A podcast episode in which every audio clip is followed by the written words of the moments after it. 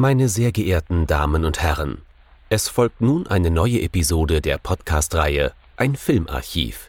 Knut Brockmann und Jochen Ecke unterhalten sich über ältere und interessante Filme für ihre Blu-ray-Sammlung. Wir wünschen gute Unterhaltung.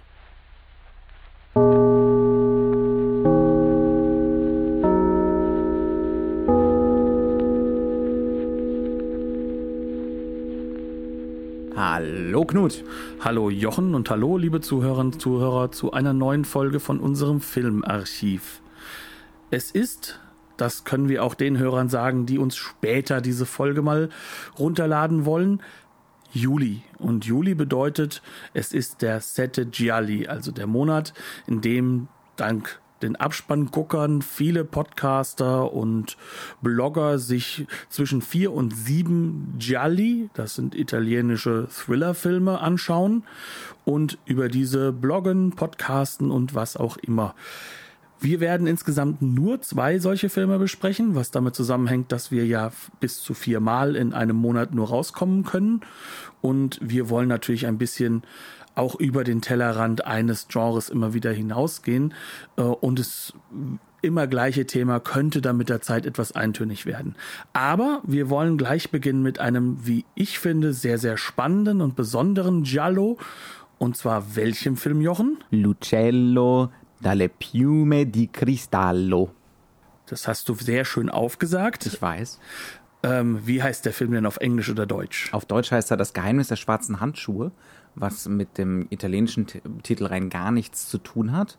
Äh, auf Englisch heißt er The Bird with the Crystal Plumage. Und das ist eine ziemlich genaue Übersetzung des italienischen Titels. Ja, und der Film ist aus dem Jahr 1970 und von einem durchaus, kann man schon sagen, berühmt-berüchtigten Regisseur, nämlich Dario Argento.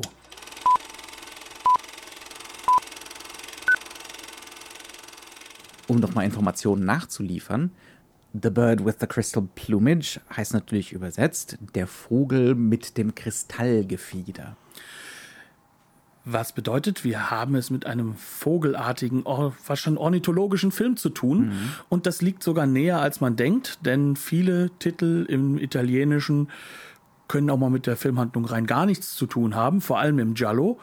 Das ist hier aber nicht der Fall. Je, je abstruser, desto besser, war da oft das Motto. Genau. Aber wir befinden uns ja noch im relativ frühen Giallo. Mhm. Also, lass uns mal drüber reden, warum ist dieser Titel durchaus korrekt und über welchen Film reden wir und was für einen Film. Worum geht es eigentlich in der Handlung? Und ich weiß, beim Giallo ist das ein durchaus komplexes Unterfangen, das zusammenzufassen. Es geht hier um unsere zentrale Figur, die auch einen Namen hat und von Tony Musante gespielt wird. Ähm, wie heißt er nochmal? Sam. Ne? Ähm, das ist ein italienischer Autor, der gerade. Ein amerikanischer ein, Autor. Ein, ein amerikanischer, so wollte ich es auch sagen, aber mein, mein Gehirnvolumen, mein Gehirnvolumen ist äh, sch schrumpft zusehends. Das muss, ist leider so, ist eine schlimme Krankheit. Jedenfalls, dieser Sam weilt, obwohl er Amerikaner ist, schon seit zwei Jahren in Italien er ist dorthin gezogen, weil er dachte, das könnte seinem kreativen Prozess gut tun. Tatsächlich ist es aber so, dass Italien eher zu einer kreativen Impotenz geführt hat. Er hat also seit zwei Jahren nichts geschrieben, außer einer Auftragsarbeit, die sich eben genau mit einem solchen ornithologischen wissenschaftlichen Thema beschäftigt hat. Daran erinnere ich mich korrekt, oder? Ja, ja, das war so quasi aber eher eine Übersetzung für mhm. so einen Professor. Ganz genau. Er hängt also in seinem Hipster-Loft ab und kriegt nichts zustande. Da passiert endlich etwas. Etwas rüttelt ihn auf. Was passiert? Er wird Zeuge eines vermeintlichen Mordversuchs. Diesen Mordversuch sieht er durch das Schaufenster einer Galerie, einer Kunstgalerie.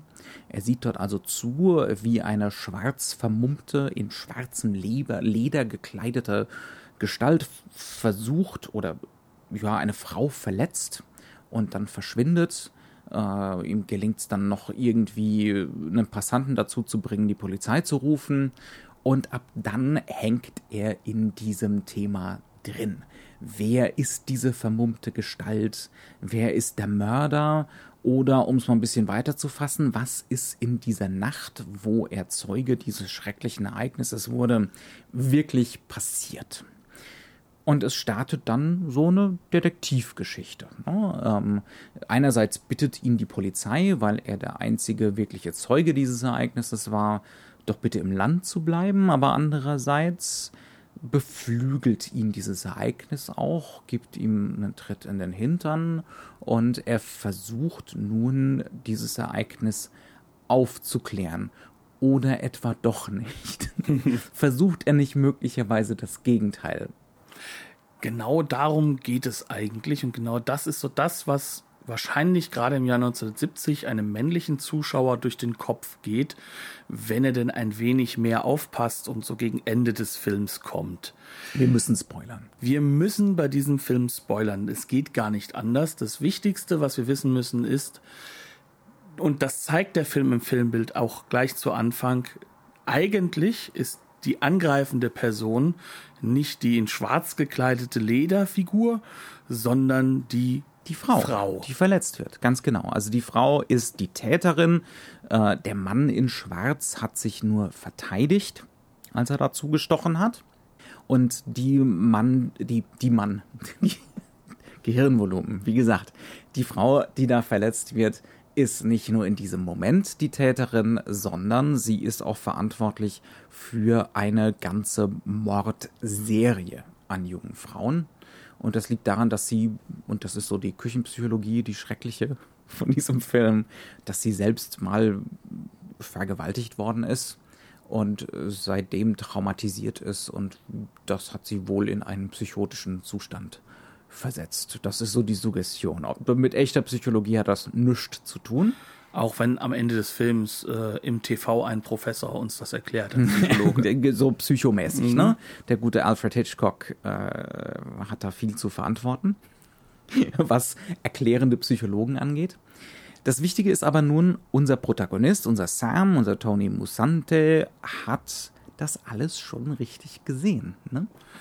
Er hat es richtig gesehen, aber wir bekommen mit ihm zusammen diese, sag ich mal, realistische Form des Filmbilds nur einmal zu, zu, zu Gesicht und danach nur noch Schlaglichter davon. Kurze, ähm, Einstellungen, die auch dann mal angehalten werden, wo das Bild dann plötzlich ins Standbild gerät. Mhm. Und zwar an den Stellen, wo wir es natürlich dann. sich ein Medienwechsel hin zum, zur Fotografie. Genau. Und wo wir dann, sage ich mal, uns natürlich vor allem damit auseinandersetzen, dass dieses Bild, was wir jetzt zu sehen bekommen, für uns das Reale ist das ist ja ein Klassiker, kann man sagen. Du hast ja schon gesagt, das ist der Medienwechsel hin zur Fotografie.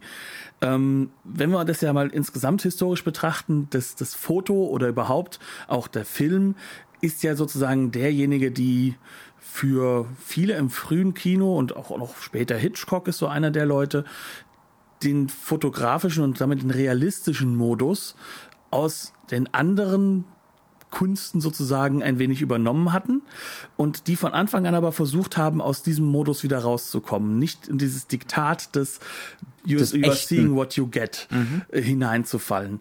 Und ähm, das ist etwas, das zieht sich bis heute, kann man sagen, durch die Idee von was ist Kino, was ist Film, mhm. was möchte ich wie darstellen, äh, mit bis hin zu ist, so. Ist es die Errettung der materiellen Welt? Ne?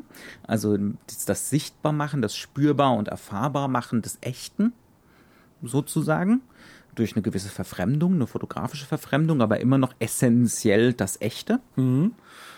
Oder ist es das exakte Gegenteil davon? Also man könnte sagen, ähm, wir stellen uns gerade die Frage, ist das so eher, was Godard sagt, ne? 24 äh, Lügen pro Sekunde? Oder ist es dann doch eher so etwas, was uns Dogma 95 aufdrücken wollte, mhm. nämlich, äh, dass die Wahrheit, das Echte nur im Filmbild, das ungeschnitten ist, daherkommt. Mhm.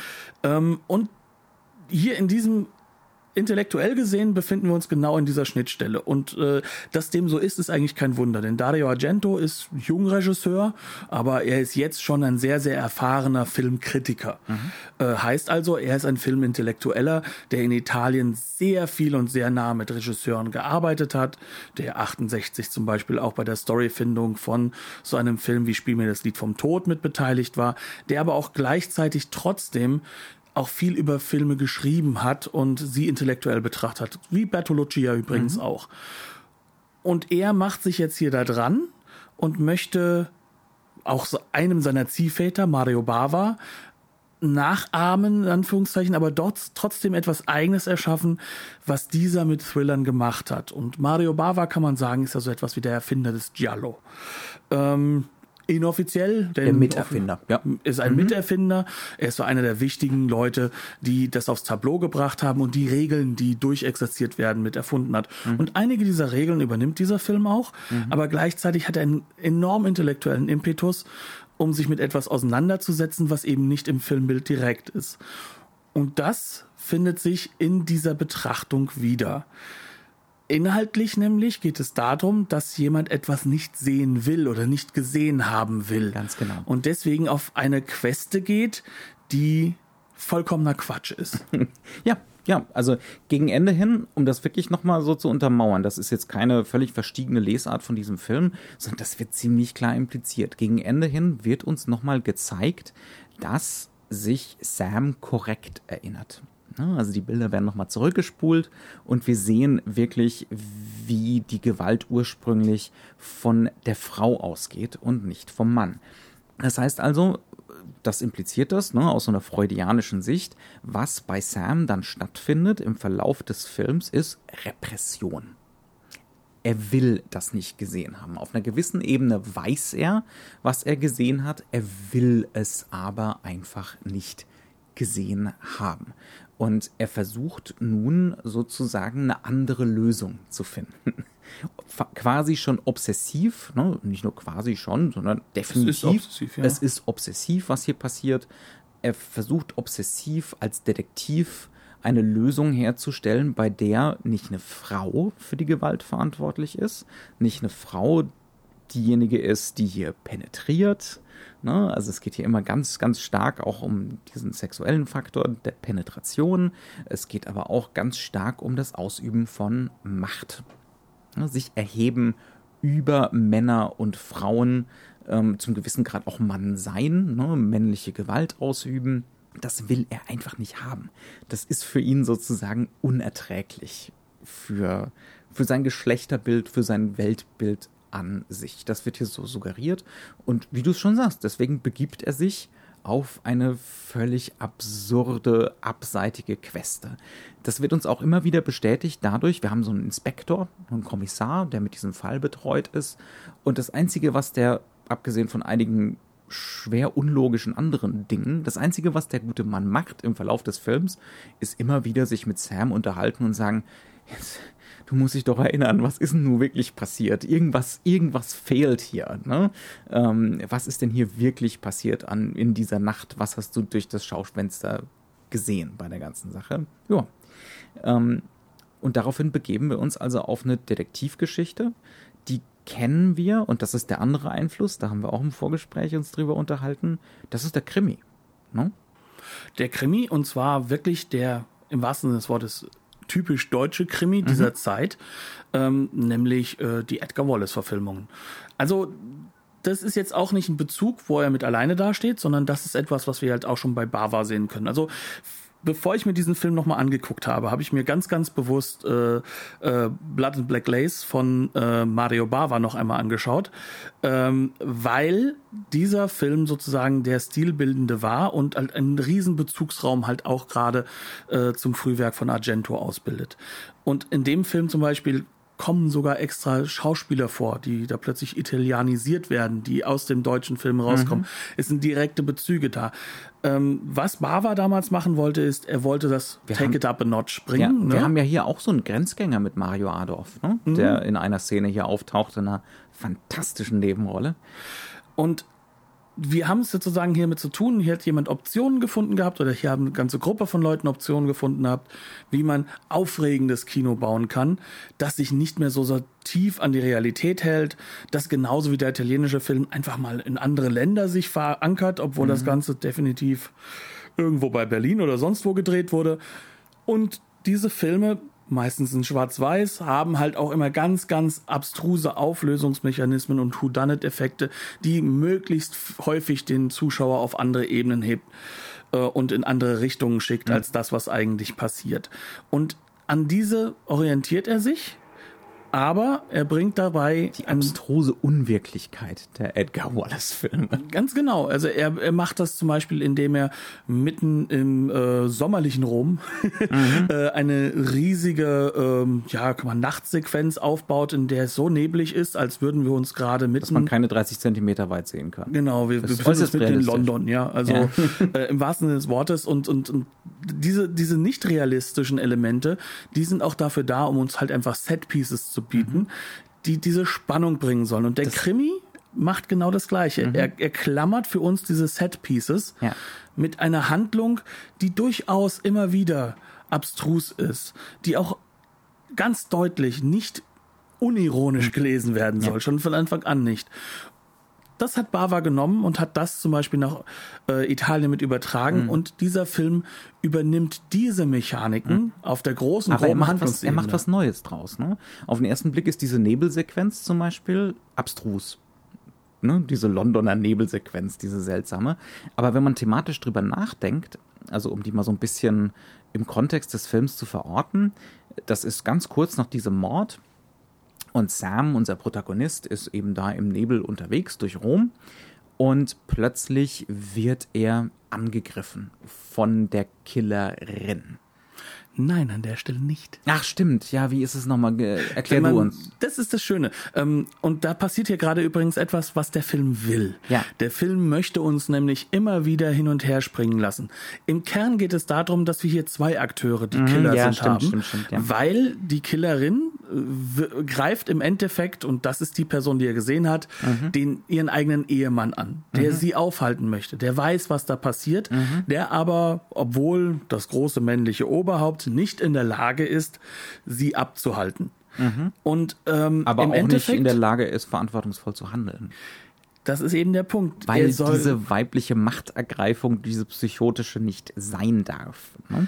Und deswegen, weil das ja auf ihn als Mann auch rückgriffig würde, weil er hat ja seine Frau nicht Mhm. Ja, im Griff. Das sind übrigens nicht Aussagen, die wir, die wir mittragen wollen, sondern die auch dieser Film deutlich ausstellt, Ja. obwohl es ein Argento ist, dem man jetzt auch nicht unbedingt nachsagen kann, dass er der größte Feminist aller Zeiten war. Für wahr nicht. für wahr nicht. Aber dieser Film macht halt deutlich, dass er lieber jemanden umbringt und selbst diese Rolle seiner Frau einnimmt, um zu vertuschen, dass er in Anführungszeichen impotent geworden ist und versagt hat als Patriarch der Familie. Ganz genau, seine Frau zu kontrollieren ne? und irgendwie in Schranken zu halten. Ja. Aber nochmal, um auf meinen Punkt zurückzukommen, ich glaube, der ist immer noch einigermaßen gültig, denn dieser Nebel steht ja für diese Repression. Ne? Für dieses Nicht-Sehen wollen. Für dieses. Umso äh, mehr sogar. Ja, sind ja um- beide repressiv. Ganz genau. Ne? Ähm, also er nimmt dann diese Mittel aus dem Krimi, aus dem Edgar Wallace-Film und plötzlich werden die auf dieser Gender Trouble-Ebene hier äh, wirksam, ne? thematisch wirksam. Und das ist halt eben das, was auch schon Bava mit ankündigt, Mhm. der schon sieht, dass dieses Modell Mann-Frau, wie das in Italien noch üblich war und wie das ja auch noch länger üblich Mhm. Dass war da als was im Rest von Europa, wird. Ne? dass da was brutal brüchig wird.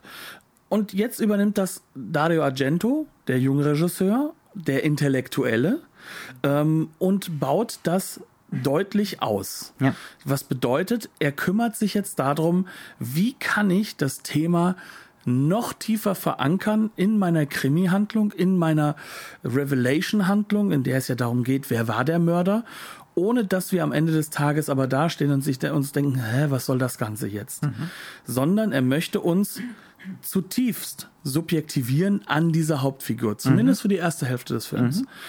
Und das macht er, indem er uns natürlich ganz klar und deutlich diese Szene miterleben lässt. Und diese Anfangssequenz, also diese Mordsequenz, Übrigens in eine der besten Sequenzen der Filmgeschichte. Also ich, ich, ich versteige mich ungern zu solchen ne, Superlativen, aber das ist eine der bestinszeniertesten, suggestivsten, also es ist einfach eine unglaubliche Szene. um das halt noch zu unterstreichen, sollten wir vielleicht so ein bisschen das Setup noch ein bisschen spezifizieren. Du hast es ja so schön gesagt, ne? Er guckt durch das Schaufenster durch und kann nichts machen und er sieht halt, wie äh, im Endeffekt dort jetzt jemand leidend liegt und hat gesehen, wie es da irgendwie irgendwo zum Struggle kam.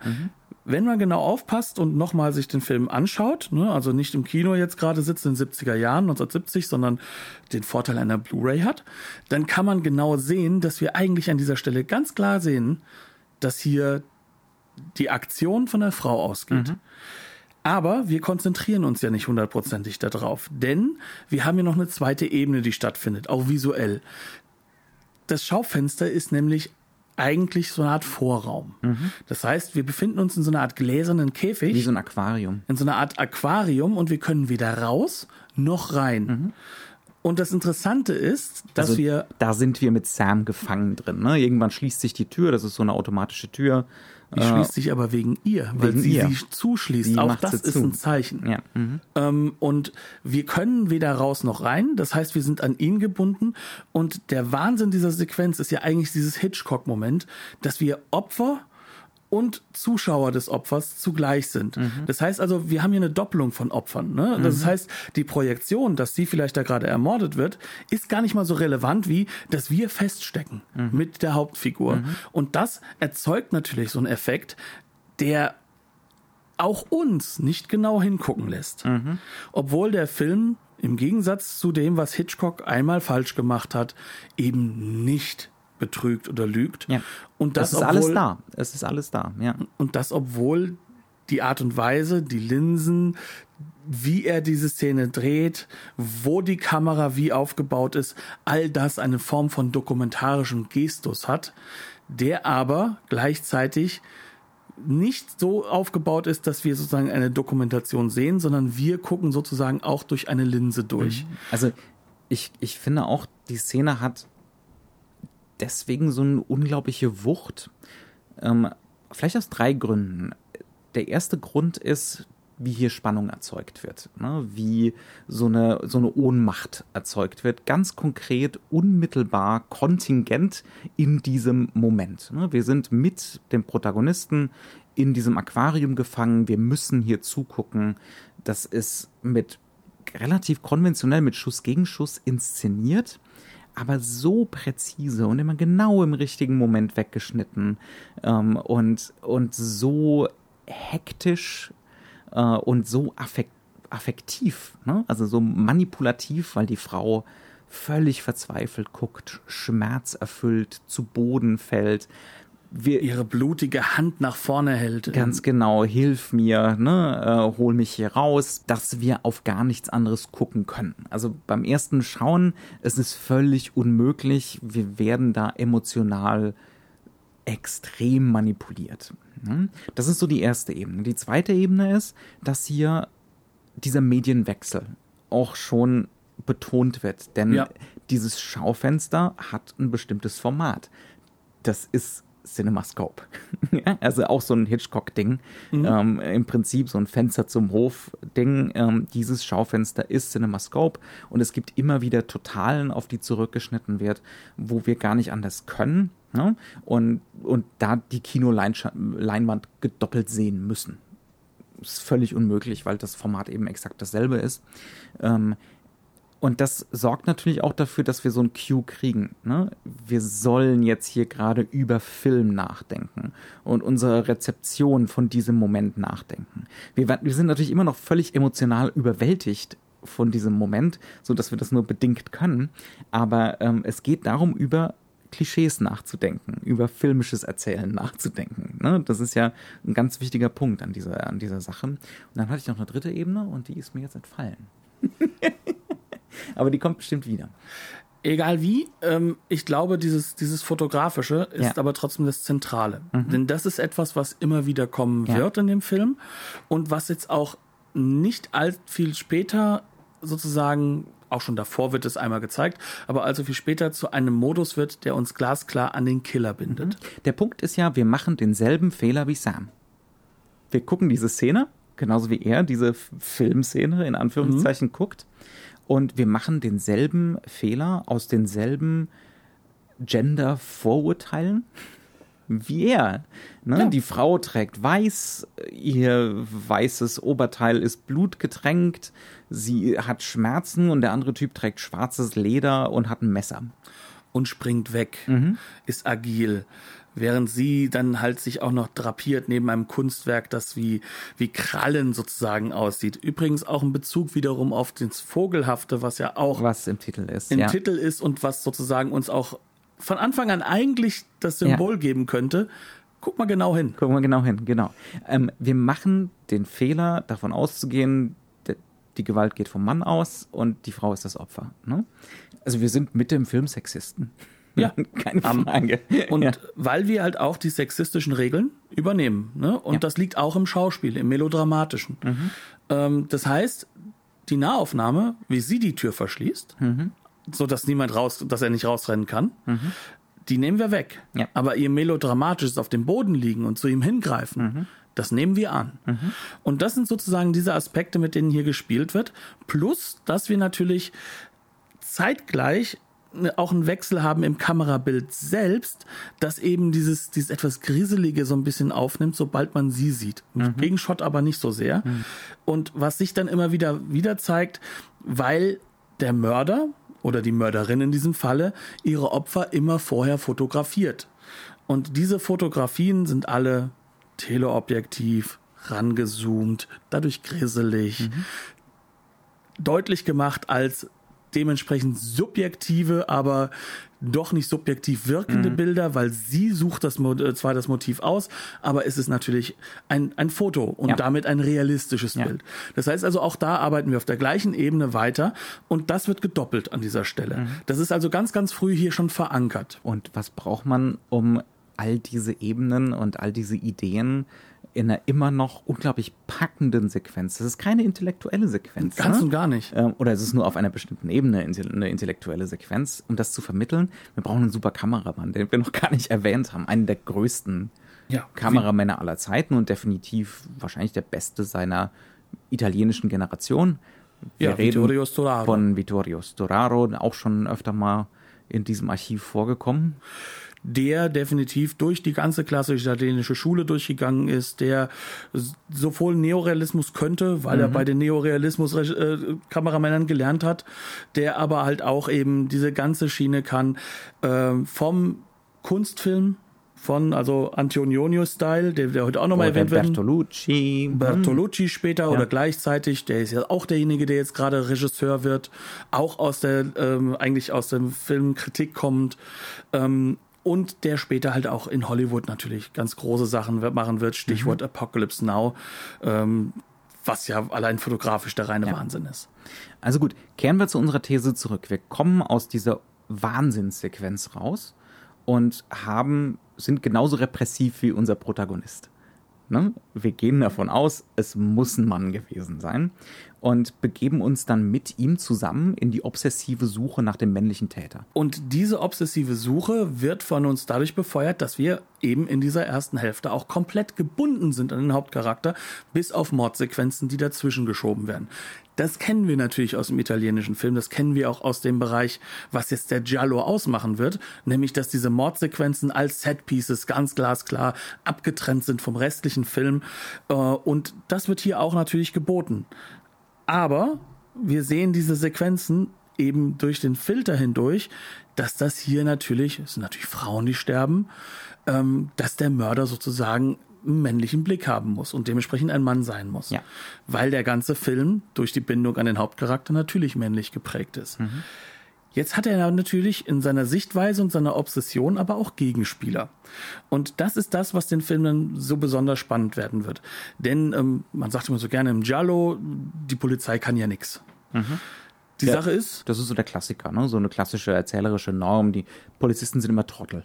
Genau, und hier ist es aber so, dass die Polizei, natürlich männlich geprägt, durch seine, durch das, was er repressiv von sich gibt, vollkommen auf die falsche Richtung geschoben wird und nur ein einziger eigentlich die ganze Zeit sagt, das kann nicht so sein. Und das ist der Inspektor selbst. Das heißt also, wir versuchen jetzt mit modernsten Mitteln über die äh, großen Wissenschaftler, natürlich mit Sonnenbrille in weißen durchfluteten Räumen, Wir haben so eine super Computeranlage. ja, versuchen wir jetzt herauszufinden, wie genau muss der ausgesehen haben. Natürlich kriegen wir dann einen Ausdruck von einem Klischeebildchen, äh, so wirklich äh, Der Film hat auch ein bisschen mit Humor. ja, sehr deutlich sogar, ne? Also es kommt dann da aus dem Lochpapier, ne? äh, wird dann ausgedruckt, nicht etwa Text, sondern so eine Text aus so, so, so ASCII-Art-mäßig, ne? die, die vermummte Gestalt, aber die vermummte Gestalt hat Stöckelschuhe. Ja. Lustigerweise, wenn man genau hinguckt, ähm, der Computer wäre auf die Lösung gekommen, wenn die Menschen, die Männer, die ihn programmiert haben, zugelassen hätten, dass er sowohl in der Datenbank für Männer als auch für Frauen suchen darf. Ne? Aber er darf ja nur die ganzen perversen Männer auch rausgeben mhm. und die werden dann halt auch wirklich alle zusammengerufen als mögliche eine Gegenüberstellung, die übrigens wiederum in einem Theater stattfindet mhm. und eben nicht, wie man sich das vorstellen könnte, hinter so einer äh, Glaswand, wie das so in Hollywood üblich ist, mhm. sondern man ist im Theater und dann treten dann sozusagen alle Klischees in Klischeeklamotten so, auf. Wahnsinn, ja. Mhm. Und ähm, hinzu kommt dann und hinzu kommt dann nur noch aus Versehen äh, ein Transvestit, äh, während sich dann der Inspektor aufregt und zu seinem Adjutanten sagt, es ist ein Transvestit, die gehört zu den Transvestiten, nicht zu den Perversen.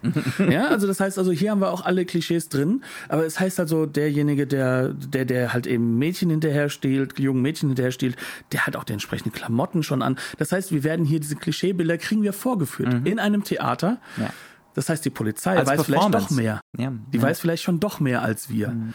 und versucht jetzt sozusagen dem Mann seine Klischees sozusagen vorzuführen. Ist es denn einer davon? Ausschlussverfahren? Mhm. Nein. Ja, und es fühlt sich unglaublich falsch an. Ne? Genau. Sowohl für den Protagonisten als auch für uns, weil immer dran denken, wir sind gedoppelt. Wir sind Sam. Ne? Ähm, wir unterliegen genau demselben Irrtum. Das heißt also, wir kriegen diese Detektivgeschichte jetzt so als Farce schon fast vorgeführt. Ne? Das sind immer wieder fast immer wieder fast so komödiantische Sequenzen.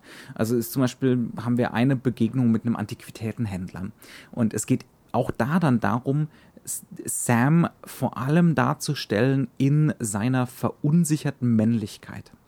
Ja, es geht es geht wirklich darum, das, was ihn hier so aufrüttelt, was ihm so einen Energieschub gibt, ähm, ist seine Verunsicherung, sein, ne, dass er das einfach nicht wahrhaben will, dass die Frauenrolle hier Ende der 60er, Anfang der 70er sich verändert.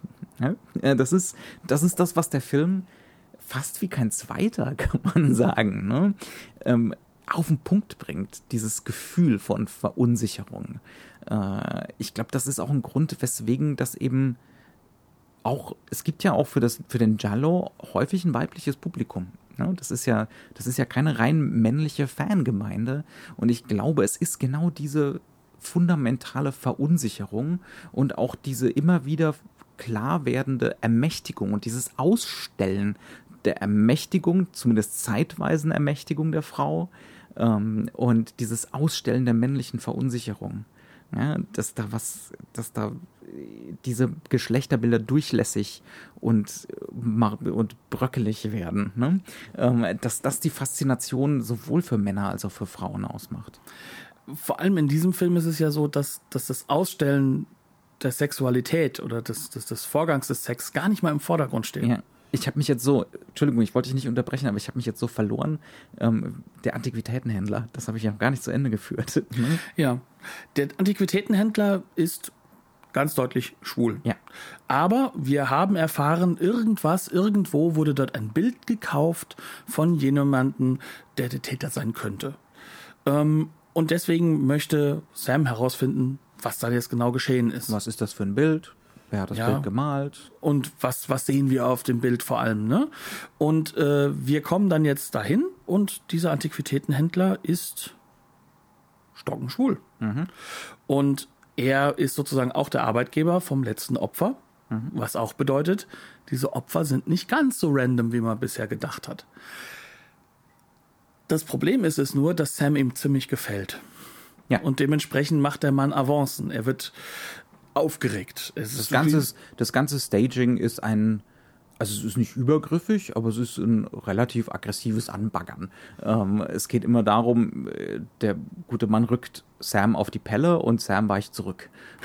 Gleichzeitig haben wir ein barockes Umfeld da drin, mhm. das auch fantastisch ausgeleuchtet ist, ähm, in dem die Farbe Rot immer wieder sehr stark im Vordergrund kommt. Vorher war die Farbe Rot häufig gebunden an Gewalt, jetzt ist sie hier natürlich ans Amoröse gebunden. Mhm. Aber für Sam ist da wohl eine Doppelung, weil das ist ja ein Mann. Mhm. Und dann kommt er noch um die Ecke und möchte ihm unbedingt einen sehr, sehr fallisch aussehenden Kerzenständer verkaufen.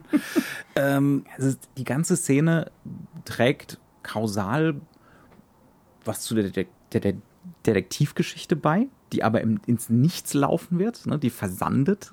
wobei wir das noch nicht wissen. Das wissen wir natürlich nicht. Ähm, aber hauptsächlich bleibt der Eindruck von einer tiefen Verstörung und Verunsicherung. Ne? und einer vor allem einer riesigen Angst, dass man in seiner eigenen Sexualität, in der Eindeutigkeit der Sexualität irgendwo in Frage gestellt ist.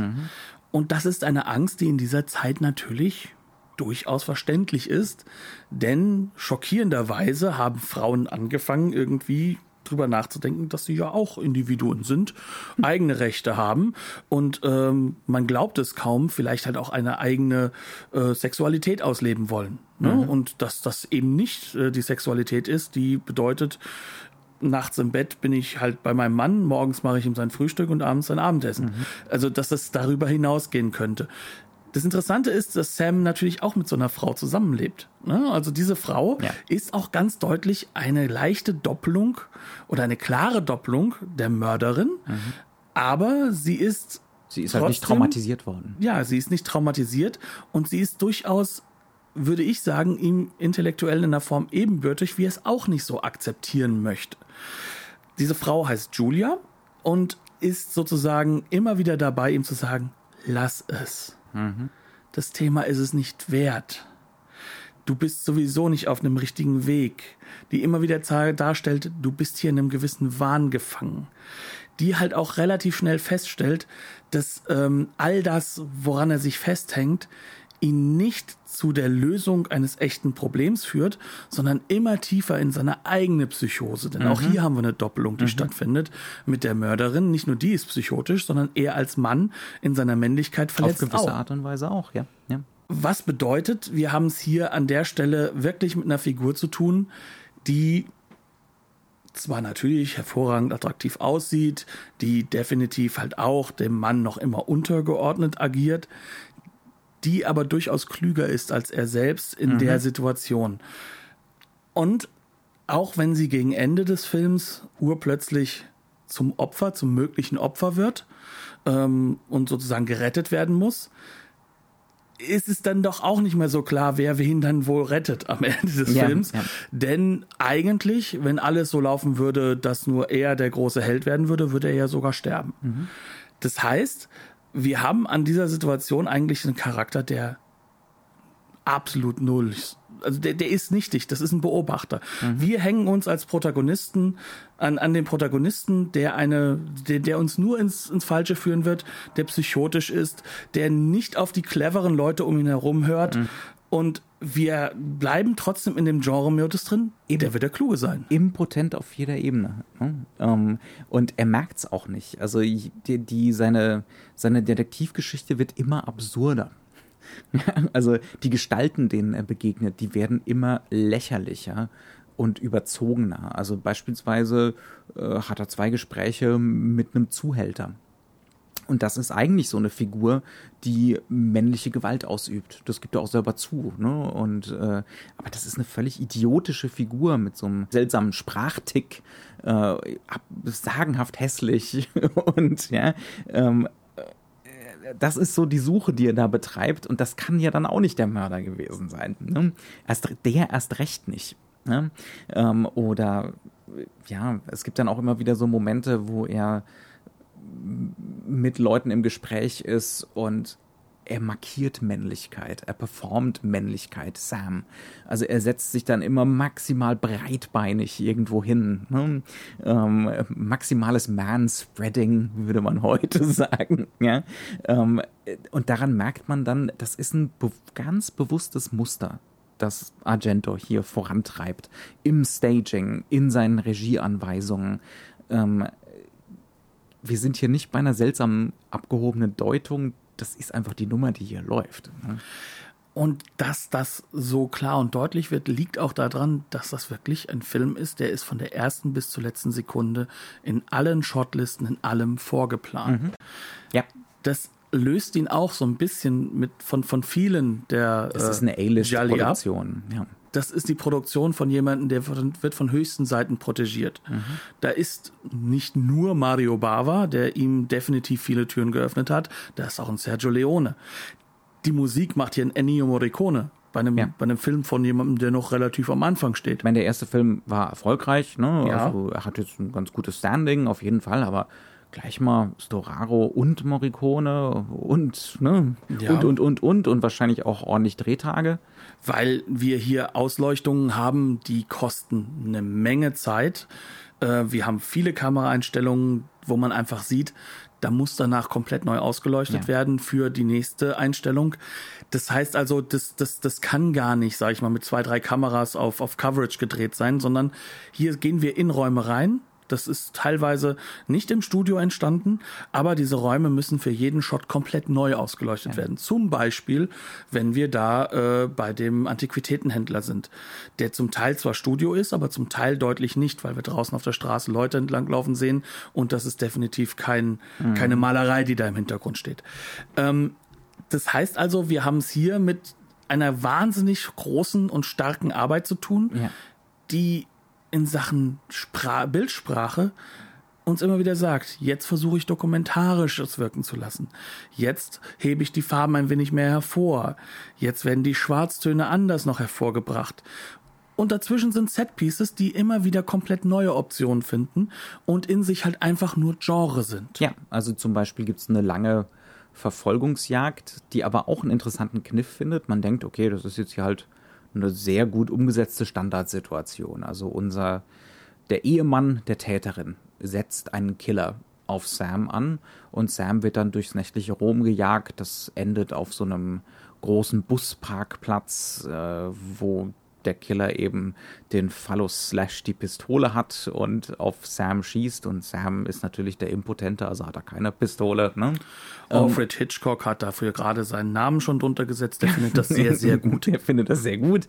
Um, das ist super sorgfältig inszeniert. Das ist, in dem Moment ist das eine reine Genreszene, ne? die aber betont modern ist. Also diese Sequenz nutzt Argento nicht nur, um jetzt hier eben mal zu zeigen, Standardsituation kann ich auch, sondern auch, um zu zeigen, das ist das moderne Rom. Hier sind die modernen Schaufenster, hier sind die ultramodernen Autos, ne? hier ist äh, die, das, das Massentransportmittel, ähm, das verliert dieses städtische, dieses urbane. Und dann interessanterweise dreht sich das Ganze um und plötzlich ist der Killer sozusagen der Verfolgte und Sam hinter ihm her. Das ist ein ganz netter Twist. Einfach. Der aber auch ein bisschen noch andere Dinge markiert, denn spätestens ab diesem Moment äh, ist er ja auch nicht mehr der reine Protagonist, mhm. sondern jetzt gehen wir ja so eine Netzwerkerzählung genau, über, ja. die äh, uns immer wieder an andere Figuren heftet. Mhm. Also das heißt, ähm, nachdem wir etabliert bekommen haben, wir sind eigentlich Sam, ja. aber wir kriegen eigentlich die ganze Zeit schon telegrafiert, der kriegt das nicht hin. Der kriegt das nicht der hin. Der kriegt das nicht gebacken.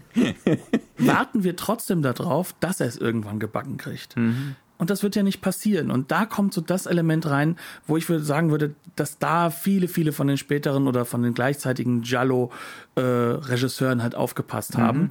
Denn er bringt diesen Twist auf eine ganz radikale Art und Weise rüber, dass er ganz deutlich sagt, okay, natürlich war das alles ins Falsche gehend. Mhm.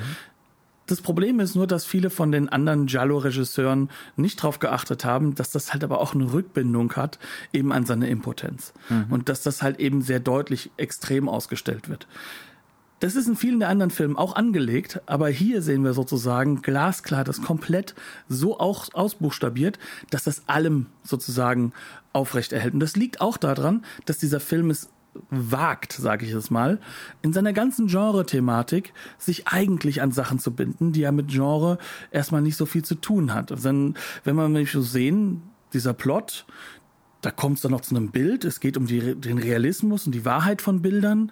Jemand geht in einen Wahn und versucht unbedingt herauszufinden, wer der Mörder ist in einer Mordszene. Gut, der Mord steht hier nicht zur Debatte, ob er stattgefunden hat, mhm. aber wer der Mörder ist, steht zur Debatte kann man auch mal Richtung Antonioni gucken. Mhm. Und da kann man auch mal denken, ja, vielleicht sollte er mal Blow Up sich mhm. nochmal genauer angeguckt haben. Ja, ja, Denn das ist definitiv ein Referenzraum, der aufgemacht Absolut. wird. Absolut. Und Psycho eben. Ne? Logischerweise. Ganz zentral. Auch dieser, dieses Genderbending beim Täter Das war dann, und, und dieser Twist am Ende und äh, die ineffektive Hauptfigur, ne? äh, dieser quasi Protagonistenwechsel. Du hast gesagt, es geht über in so eine Netzwerkerzählung. Ne? Also er verliert nicht ganz seinen Protagonistenstatus. Nee, aber es ist nicht so radikal wie, wie mhm. bei Hitchcock, aber ne, man, er man merkt dann. also, ähm, aber, aber der Faktor, den er dort macht, ist, das ist alles trotzdem zurückgebunden an diese Psychologie mhm. des Hauptcharakters. Ja. Und das haben wir 1970, als dieser Film rauskommt, alles schon gelernt. Und trotzdem fallen wir ja drauf rein, dass wir sagen, nee, diese Figur, die kann doch gar nicht der Killer sein. Mhm. Das muss doch jemand anderes sein. Also wir kommen gar nicht auf die Idee. Also ich bin noch niemandem begegnet, der beim ersten Mal angucken gedacht hätte, ne? und dass das es so ist, wie es ist und dass selbst wenn er vorher Bavas Blood and Black Lace gesehen hat, ja. der ja, es tut mir leid, dass wir wieder spoilern, eine ähnliche Konstruktion hat ja. mit zwei Killern. Ja. Auch ein Film, der so atemberaubend vielleicht noch viel noch vielleicht noch krasser weiblich ist ne? und so äh, ein Film voller Frauen äh, wo es auch um weibliche Macht geht und hier haben wir dann, und das ist natürlich auch noch, wir haben noch gar nicht über Ennio Morricone wirklich geredet, über den Score, ne? Mhm. der ja eigentlich auch so ein Spoiler ist. Der, der sollte uns eigentlich auch in die, richtige Richtung, in die richtige Richtung führen, weil das im Prinzip die ganze Zeit nur lustvolle Geräusche von Frauen sind. der ganze Score. ne? ähm, also der, der suggeriert die ganze Zeit, dass es hier um weiblichen perversen Lustgewinn geht. Ne? Ähm, etwas ist hier falsch am Lustgewinn an sich, ähm, was natürlich auch wieder auf die auf diese subjektive Perspektive unseres Helden hindeutet. Ne? Das, das darf nicht sein.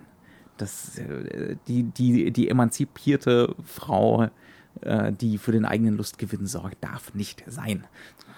Und das kann man natürlich auch auf die Genre-Konstruktion hin zurückführen, denn mhm. natürlich, äh, wenn wir uns mal den Hollywood-Film angucken, ja, die Frau hat eine ganz, ganz spezielle Rolle da zu spielen. Und wenn sie die nicht spielt, dann hat sie gefälligst die femme fatale zu sein. Mhm. Und hier geht es ja noch weiter als die femme fatale. Hier geht es ja dahin, dass im Endeffekt die Frau zur der eigentlichen männlichen Figur umgebaut wird. Mhm. Und Oder zu so einer Rachefigur. Ne? Ja, klar, aber sie wird in, also aus Hollywood-Sicht wird sie in diese männliche Figur umgebaut, mhm. also in die Täterfigur ja. selbst. Ja. Ähm, normalerweise ist die Frau ja allenfalls dazu erlaubt, sag ich mal, mhm. ähm, den Täter zu manipulieren, ja. dorthin zu manipulieren. Mhm. Aber hier ist sie wirklich die Täterfigur. Natürlich, es gibt Ausnahmen, aber wir reden jetzt hier natürlich gerade vom Normengenre. Mhm, absolut. Und das macht diesen Film so gemein, weil ehrlich gesagt, selbst heute, selbst mit unserem heutigen Wissen über ganz, ganz andere Methoden, mit Filmen, die das jetzt auch hundertmal durchexerziert haben, mhm. trotzdem werden wir, wenn wir diesen Film anfangen zu gucken, immer wieder darauf verwiesen, wer das Opfer ist. Und wir werden es glauben, bis mindestens zwei Drittel des Films. Und wenn sich die Möglichkeit anbietet, dass es dann doch nicht sie, sondern ihr Mann sein könnte, springen wir sofort wieder auf, auf diesen den, auf. auf den Zug auf. Absolut. Ja. Das heißt also, wir werden nie daraus mhm. gelassen und haben eigentlich nur männliche Figuren, die uns die ganze Zeit telegrafieren. Ja, aber die können ja nichts. Lass uns dann noch mal auf den generellen Kontext Giallo kommen. Das ist ein Genre, dem häufig auf so eine oberflächliche Art und Weise und auf manche Filme trifft das auch ganz bestimmt zu, Sexismus, Sadismus insbesondere gegenüber Frauen vorgeworfen wird, Objektifizierung. Alles mit Sicherheit oft nicht völlig falsch. Aber in ganz vielen Fällen und gerade bei den besseren Filmen, wie dem hier, es ist komplizierter. Und es ist nicht nur komplizierter, es ist auch komplexer. Auf einer wirklichen, echten, thematischen intellektuellen Ebene. Und dann darf man auch nicht vergessen, selbst beim Regisseur kannst du das sagen. Also du musst es nicht mal auf dem Genre bringen, sondern selbst bei einem Regisseur. Wenn, wenn wir uns das gesamte äh, Övre von, von Argento anschauen. Muss ich? ähm, Im späteren Film würde ich sehr häufig sagen. Ich guck nicht nochmal Dracula. Ja, lass es besser. Also ich fand auch seinen Film Giallo oder wie er da hieß. Ich glaube, um der ist sogar so ja. grauenvoll. Ne? Also ähm, aber auch bei ihm, auch bei den guten oder bis sehr, sehr guten Filmen. Also ein Suspiria ist ja, was Visualität angeht, eines und, und auch die Zusammenarbeit mit, mit Goblin, das ist ja mhm. Wahnsinn, ne? Mhm. Oder Phänomena. Ähm, aber selbst wenn wir uns diese Filme anschauen, äh, das Frauenbild ist definitiv kein Jo. Erwachsenes. Äh, Ja. Ist ja definitiv keines, was, was aufgeklärt ist. Ähm, und es ist sehr viel Sadismus da. Mhm. Ja. Es ist extremer Sadismus, gerade gegenüber jungen Frauen Auch da. hier gibt's, auch hier in diesem Film gibt's den Moment, wo eine von den Frauen umgebracht wird, indem sie mit dem Messer penetriert wird. Und das brauche ich dann auch ehrlich gesagt nicht unbedingt. Ne? Ja, und Auch wenn es natürlich thematisch, da kann es tausendmal thematisch rückgebunden sein. Ne? Ähm, ja. Ich finde die Szene durchaus hier in diesem Film brauchbar. Ja, also ich, ja. ich finde, hier ist die Taktung funktioniert, aber es macht's halt eben so interessant, weil man merkt so ein bisschen, später ist Mhm. äh, Argento fast nur noch an der Ästhetik interessiert und da kommt ein Machismo plötzlich wieder raus, Ja. den er hier noch intellektuell verarbeitet. Auch so eine Kraftprotzerei, klar. Und ähm, diese, dieser Machismo und dieses Frauenbild, hier wehrt er sich regelrecht noch dagegen. Mhm. Und er weiß, dass er auch Teil des Ganzen ist. Und wenn wir jetzt so ein bisschen noch diese ganze Theorie um den Giallo mit, mit einbinden, ne, wo er Und auch er hat gerne. auch sowas wie so eine Selbstironie. Er kann sich über sich selbst und seine eigene Männlichkeit lustig machen. Definitiv. Ja. Auch das ist gut. Später äh, schwache Männer sind bei ihm auch immer mit drin, ne? Mhm. aber ähm, dieser durchaus Sadismus und die Freude am Sadismus gegenüber jungen Frauen ist natürlich im Vordergrund stehend dann. Aber egal wie, wenn wir es jetzt hier uns so anschauen, theoretisch gesehen gibt es ja noch immer diesen berühmt-berüchtigten Bruch zwischen F. Giallo und M. Giallo, also Männer-Protagonisten und F- Frauen-Protagonisten. Und hier haben wir ja ganz glasklar eigentlich diesen Männer-Protagonisten und damit halt auch diese männliche Angst im Vordergrund stehen. Ja. Äh, trotzdem würde ich fast behaupten, dass dieser Film äh, trotz all dieses Protagonistentums eigentlich ja gar keinen echten Protagonisten hat, sondern er hat ja eigentlich nur eine Figur, die an der Seite mitgetragen wird. Und das finde ich wiederum ist etwas, was den Giallo ja wie kein anderes Genre ausmacht, dass eigentlich die Auflösung der Handlung und die Handlung selbst selten auf die Aktion des Protagonisten zurückgehen, sondern eher umgekehrt. Das Ganze ist so etwas wie, wir können sowieso nichts tun, lassen wir es geschehen. Und dieses lassen wir es geschehen bietet natürlich ein riesiges Potenzial an, an Erleben- Interpretation und Auch so Gesellschaftskritik. Erleben wir es. Ne? Genau. Ja, ja. Aber die Gesellschaftskritik ist trotzdem möglich, weil wir, wir sind sozusagen vor einem Tableau, das sich aufbaut. Ja. Und das macht der Film auch, wie ich finde, wirklich besonders gut, weil Bin er ich- ja auch Bin ich voll dabei. Bin ich absolut dabei. Ja. Gut, ich denke, damit haben wir eigentlich einen ganz guten Einstieg in die Welt des Giallos Ja. für diese Woche gefunden. Oh, ja, ja, ja. Also selbst Eigenlob stinkt, aber ähm, durchaus, durchaus. Sehr, sehr gut. Äh, einwandfrei abgeliefert. ähm, wir haben die Arrow Blu-ray gesehen, ne? ähm, in der super duper Ultra Deluxe Edition mit Poster und was weiß ich, äh, Flaschenöffner. Das war nicht ganz der Fall, aber es war ein auf- hervorragendes aufbla- drin. und aufblasbarer Gummiente oder so. Ähm, ist toll restauriert und teilweise ganz sehr viele Extras, teilweise gute. Ja, so muss man es aber eigentlich fast immer halten. Ja. Ähm, denn äh, gerade beim Thema Giallo ist natürlich sehr häufig Fandom trifft auf Wissenschaftlichkeit und das kann manchmal dann, dann die Grenze Richtung Fandom etwas zu sehr ins Repetitive Never the twain shall meet. Ja, also dementsprechend. Ja, die, die Box selbst ist fantastisch. Ähm, das, das, das Bild ist super gemacht. Also man kann damit gar nichts falsch machen. Ähm, der Film ist natürlich in seiner Vollständigkeit dort drauf vorhanden, aber ohne deutsche Spur, Tonspur. Erstaunlicherweise kann man sich die englische Tonspur fast anhören. Ähm, dementsprechend würde ich sagen, ist das durchaus eine Kaufempfehlung. Ja. Das bedeutet, wir sind eigentlich durch. Ich würde sagen, wir sagen Dankeschön. Wenn ihr was zum Sette Jolly noch beizutragen habt, guckt doch bei den Abspannguckern vorbei. Mhm. An dieser Stelle auch ein herzlicher Dank für die Organisation dieses Events. Und dort findet ihr mit Sicherheit zum einen selbst ein paar Themen dazu. Wir haben mit den Abspannguckern auch zusammen eine Folge aufgenommen. Wir waren eingeladen. Ähm, und gleichzeitig werdet ihr auch über den Hashtag SetteJolly mit Sicherheit überall äh, in der deutschen Film-Blogo- und Podcast-Sphäre was finden, was euch da interessieren könnte. Tretet mit uns in Kontakt. Gerne lasst uns auch ein paar Sterne da bei iTunes slash Apple. Mindestens zwölf, Ja, das wäre das Beste. 13. Nee, das ist unglücklich. Aber dementsprechend, bis dahin, herzlichen Dank fürs Zuhören. Hoffentlich seid ihr nächste Woche wieder dabei. Dann kein Jallo, ich gebe es zu. Die Woche danach sicher aber wieder. Tschüss und Wir auf reden Wiederhören. endlich über voll normal. Nein, Hat, hat Knut mir versprochen. niemals. Bis Tschüss. dann.